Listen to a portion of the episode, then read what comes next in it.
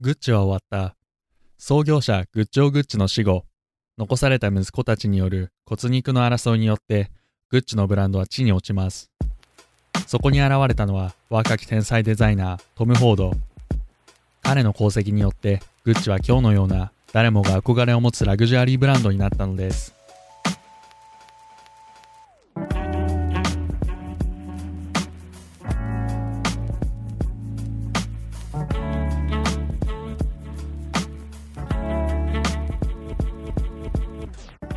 ライナーノーツ。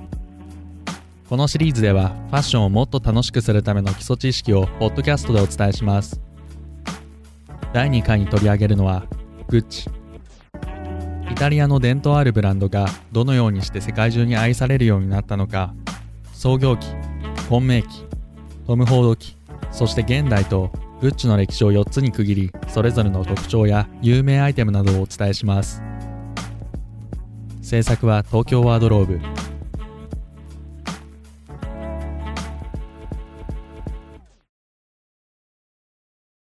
グッチの歴史はグッチオ・グッチから始まります。グッチオは1881年にイタリア・フィレンツェに生まれます。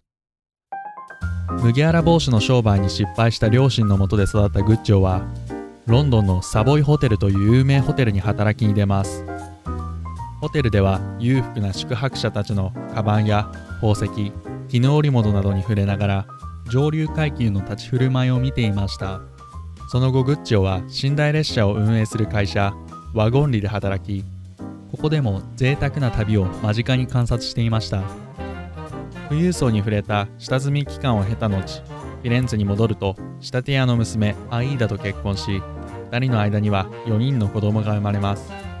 その中でもアルドとロドルフォは後にグッチを率いていく存在に成長していきます。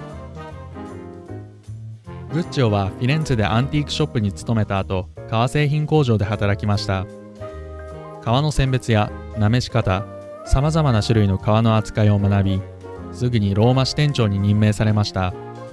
妻のアイーダと子供たちはフィレンツェに残っていたためグッチオは早くフィレンツェに戻って自分の店を開きたいという思いを高めていました。そして1921年フィレンツェにグッチオグッチカバン店は設立されます。品質の高い革製品を理解している顧客をターゲットにドイツやイギリスから輸入した上質な革製品を適切な価格で提供しました。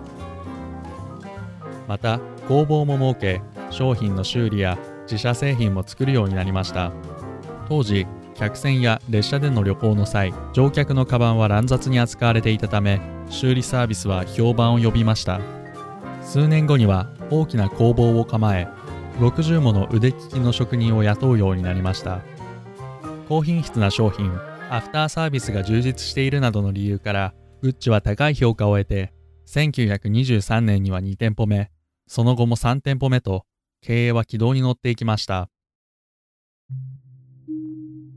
この頃から息子のアルドはビジネスに携わるようになり後にグッチの海外展開に大きな貢献をします。アルドの弟のロドルフォは映画俳優を志しいくつかの映画にも出演していました。ロドルフォも兄と同じようにグッチの経営に携わるようになるのですがそれがグッチのお家騒動につながっていくのです。1935年ムストリーニによるエチオピア侵攻によって国際連盟がイタリアに対して禁輸措置を取りました。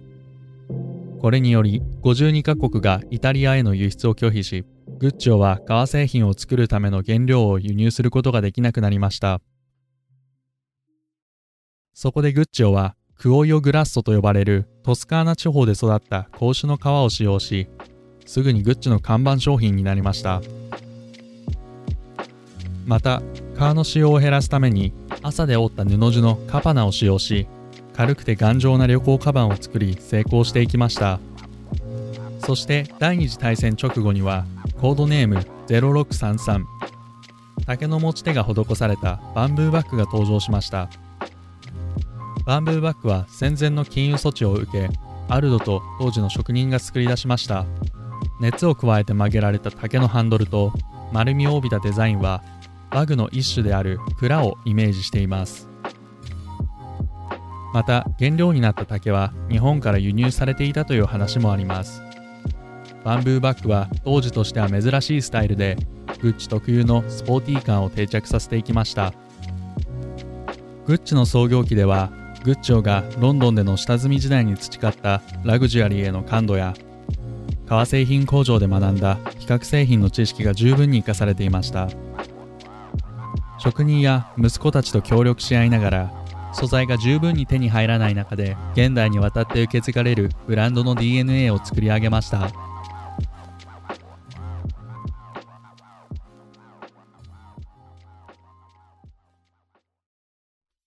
グッチオは1953年に亡くなりその後は息子のアルドとロドルフォがグッチの指揮を執るようになります。アルドはグッチの海外進出に積極的でニューヨークロンドン、パリなど世界各国に店舗を展開していきました。グッチョの品質へのこだわりを大切にし、価格は忘れても品質は記憶に残るというモットーを掲げ、アルドはさらなる需要対応のために大規模な自社工場を新設します。この頃生まれたのがホースビットローファーです。柔らかい革が使用され、頬の部分にバグのビットをモチーフにした金具が付けられているものです。ローヒールで履きやすく値段も手頃なことからこれまでの富裕層から中流階級までグッチというブランドが浸透していきましたアメリカで年間8万4000足販売されホースビットローファーはある種のステータスシンボルとなりましたまた同時期に腹帯のストラップから着想を得て緑と赤のウェブストライプが生まれています。ウェブストライプはシェリーラインとも呼ばれており現代のグッチ製品にも頻繁に使用されています。このようにバンブーバッグホースビットローファーウェブストライプなどグッチのアイコニックなアイテムは馬具のモチーフが多いです。しかしグッチは馬具工房にルーツがあるわけではなくグッチが主要な顧客層としていた特権階級へのマーケティングとして馬具や馬のイメージが広められました。1960年代半ばにはアルドの息子のパオロが主体となりプレタポルテに進出していきます。現在でもグッチ製品で頻繁に目にする花柄や昆虫などのモチーフはこの頃登場しました。グッチョーグッチのイニシャルを組み合わせた WG モノグラムもこの数年後に登場しています。アパレルラインではスポーティーかつ実用的で日々エレガントに着こなすことができるアイテムを展開していきました。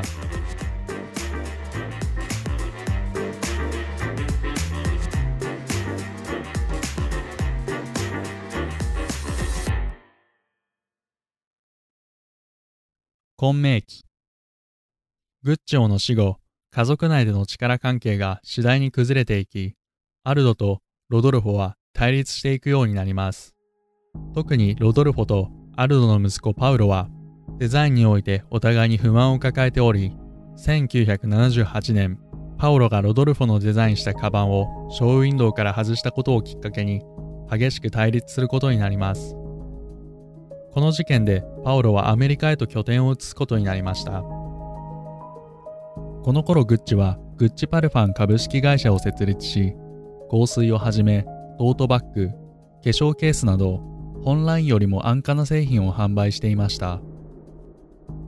また5ドルのキーホルダーやコーヒーカップなど自身のブランド価値を落としうる低価格なアイテムを大量に販売していました。パオロは手に取りやすい製品ラインを増やし若者に向けてアピールしていこうと目論んでいました。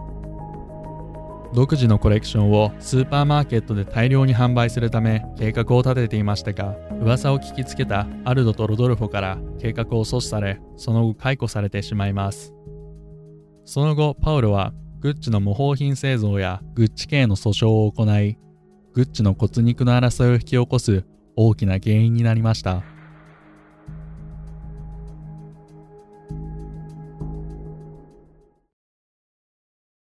一方、ロドルフォの息子のマウリツィオは、ニューヨークのアルドの下で7年間修行した後、1982年、イタリアに戻りました。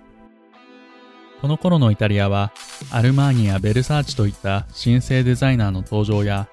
プラダではミュッチャに経営権が移るなど、大きな転換期を迎えていましたグッチはこの時革製品で築いたネームバリューをプレタポルテでも確立することが求められそしてそれはマウリツィオの役割でした。マウリツィオは当初ジョルジョ・アルマーニをデザイナーに迎えようとしていましたがアルマーニは自身のブランドに専念しており代わりにルチアーノ・ソプラーニがアパレルコレクションのデザイナーに就任します。このコレクションは絶賛されグッチはイタリアハイファッション業界で頭角を現しました。そしてマウリッツィオがグッチにおいて成し遂げた功績で最も大きいものがグッチの統一です。これまでアルド、ロドルフォ、パオロによって様々な価格、デザインテイストの製品がバラバラに生産されていました。統一性がなく組織として調和が取れていない状態でした。マウリッツィオは製品を一つ一つ精査し適切な商品構成にしていきました。マーケティングデザイン生産流通を現代的なものにしてグッチをエルメスやルイ・ヴィトンと肩を並べる世界的なラグジュアリー企業にすることを望んでいたのです。こうしたマウリッツィオのグッチ改革はグッチ内での派閥争いから困難を極めるものでしたがパオロがアルドに対して行っていた訴訟をきっかけに前進していきます。アルドがアメリカで脱税をしていたことが明るみになったのです。これを機にアルドは経営の第一線から退きマウリツィオが実権を握るようになりますしかし同様にマウリツィオもパウロから訴えられスイスへと逃亡しながらビジネスを続けていましたグッチ家では親子、兄弟同士での争いが激しく、それは訴訟や犯罪の密告といった形で世間に広まっていきました。また、この時期はホースビットローファーやフローラライン、ウェブストライプなど、ブランドの象徴となるアイテムが多数生まれました。しかし、グッチのロゴをつけた粗悪なライセンス製品が出回り、ブランドとしての価値は低下していきました。そのため、グッチを好んでいた顧客は戸惑い、次第に離れていくようになりました。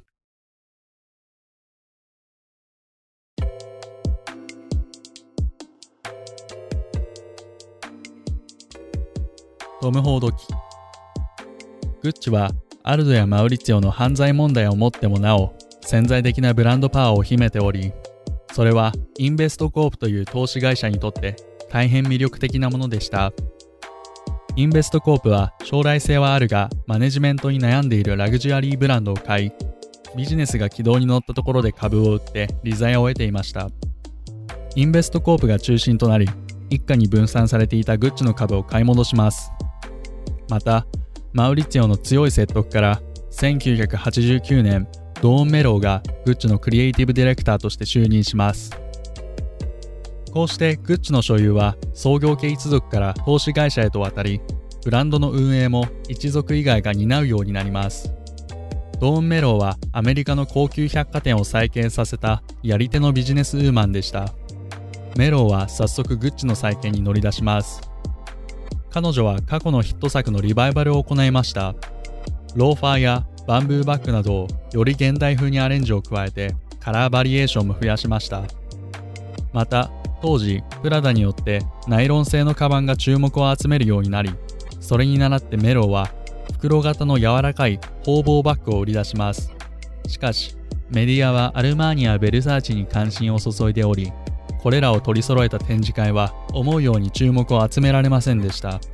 そこでメロは有力なファッション誌の編集者の靴のサイズを聞いて回り新作ローファーを送りつける大胆な行動に出ました。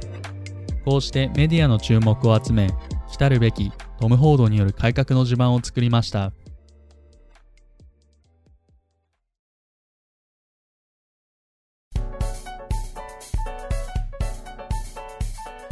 1990年メローからのオファーを受けトム・ホードがデザイナーとして加入します。フォードはウェアやアクセサリーなどグッチが抱える11のライン全てのデザインを手掛けました。3年後の1994年メローは去りフォードがクリエイティブディレクターに就任します。製品デザインのみならず広告やディスプレイなど全てがフォードのディレクションを受けこれまでのクラシックなスタイルから現代的なスタイルへと変わり顧客の年齢層は20歳ほど若返りました。またフォードはハリウッドスターとの親交を深め衣装を着せることで庶民からの人気も獲得しブランド力を高めました。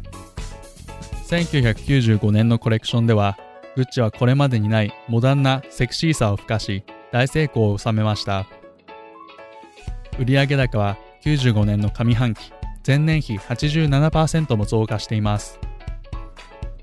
フォードによる新生グッチは大ヒットを記録しましたがその背景にはドメニコ・デソーレによる生産体制の強化があります。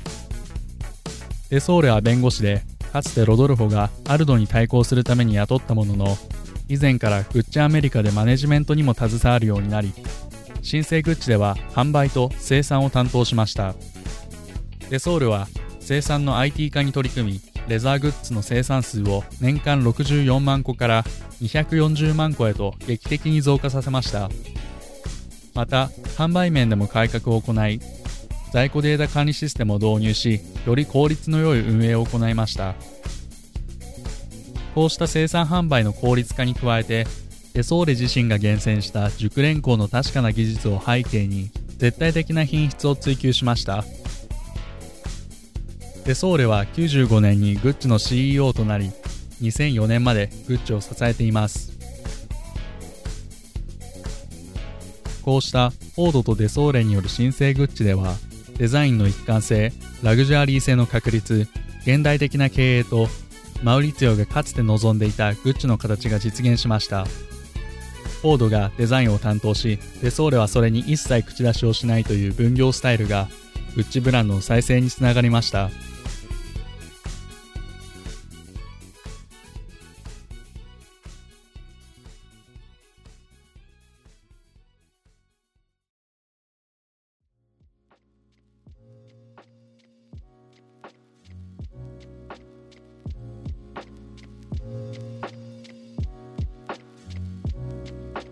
ライナーノーツ第1回でプラダによるグッチの M&A についてお話ししました。今回はグッチとブランドコングロマリットの関係についてお話しします。1998年プラダがグッチ株の5%を取得します。その後9.5%に買い増し単独で最大の株主になりました。そして LVMH もまたグッチ株の5%を取得します。その後 LVMH はプラダが所有していた株を全て買い1991年にはグッチ株の35%を所有しました。デソーレとフォードは LVMH の傘下に入ることは避けたいと考えておりこの窮地を救うホワイトナイトを探していました。そしてそこに現れたのはフランソワ・ピノを率いる PPR です。PPR は後にケリングと解消されています。PPR はフランスの小売グループ最大手でラグジュアリーブランド事業を始めようと計画していました。そこで手始めにグッチに目をつけたのです。この交渉においてピノーはこの提携に応じるならイブ・サンローランを買収しそこでフォードにデザインさせるというフォードにとって大変魅力的なオファーを出しました。フォードとデソーレはこれを飲み99年にピノーはグッチ株の40%を取得しました。イブ・サンローランはイブ・サンローランが取り仕切るオートクチュールと若手デザイナーが手掛けるプレタポルテのリブゴーシュに分かれておりオートクチュールはピノーが買い取りリブゴーシュはグッチが買い取りました。こうしてグッチはイブ・サンローランのプレタポルテを傘下に収めることになりここから多くのブランドを買収していきます。セルジオ・ロシア、ブシュロン、ポッテガ・ベネタ、バレンシアガなどの買収をはじめアレクサンダー・マックイーンやステラ・マッカートニーなど優秀な若手デザイナーへの投資を行っていきました。現在でもこれらのブランドはケリングの中で存在感を発揮しています。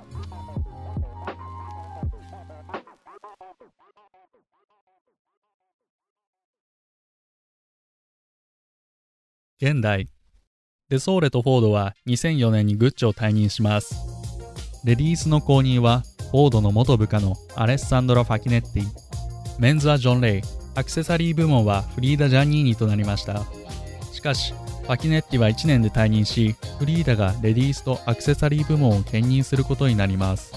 2006年にはジョン・レイもグッチを去りフリーダがグッチの全ての製品を統括するクリエイティブディレクターに就任しました。フリーダはホースビットローファーや WG ロゴフローララインなどグッチの伝統的なアイコンやモチーフを使いグッチの歴史を尊重した製品を打ち出していきました。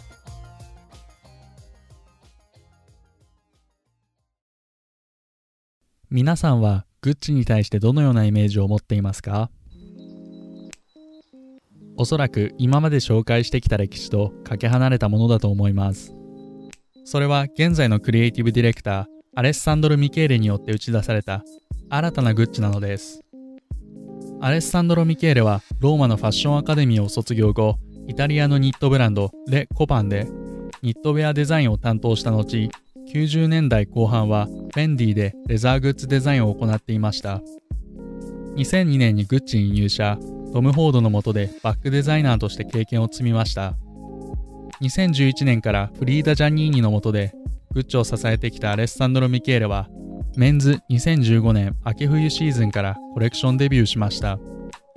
このコレクションはフリーダの退任からわずか2週間という短い期間で作り上げられたものでこれまでと違う全く新しいグッチを全世界に披露しました。トム・フォードがディレクションを行ってからグッチはエレガントでセクシーなイメージを持つブランドとして認識されていました。しかしミケーレはそれらのイメージを一新しヴィンテージテイストなのに現代的なスタイルジェンダーレステイストのミックス様々なキャラクターとのコラボを行いました。花や蛇蝶などの刺繍をグッチのアイコニックなアイテムに施すことによってミニマリズムからマキシマリズム多様性を重んじる現代の意向を思わせます。またトム・フォードの時代から引き締まった肉体を持つ男性的なモデルが選ばれる傾向にありましたがミケーレはスキニーで中性的なモデルを多く起用しており新たな男性像を提案しています。顧客層の若返りを果たし2017年度第1四半期の決算は前年度比51%もの売り上げを記録しました。グッチの伝統をリスペクトしながら自由な発想でミケーレらしさを表現する新生グッチの動向に今後も注目していきたいです。最後にミケーレの言葉を紹介して終わります。バッグも靴も音楽も全ての人のために存在し、着たい人のために存在するものなのです。音楽は聴いてくれる人のために存在しています。誤解されたくないのではっきりと言葉にしますが、格別に綺麗に思えるものは人間が作ったものなのです。ファッションには芸術や音楽と同じように変化をもたらす大きな能力があり、神秘的で誰もが全てを理解し尽くせるものではないのかもしれません。新しい試みはこれからも継続されるでしょうし、それに伴ってファッションやアートは変化し続けるのです。いかがでしたか？アイテムの裏側にある歴史やデザイナーの思いを知ることで少しでもファッションが面白いと感じていただければ嬉しいです。このポッドキャストは Apple Podcast、Spotify、Google Podcast など主要な音声配信アプリで聞くことができます。Apple Podcast と Spotify、Google Podcast では、エピソードのダウンロードやショーノートも見ることができるので、そちらからチェックとフォローもお願いします。ポッドキャストの他にもブログでファッション情報を書いています。Instagram、Twitter などもフォローお願いします。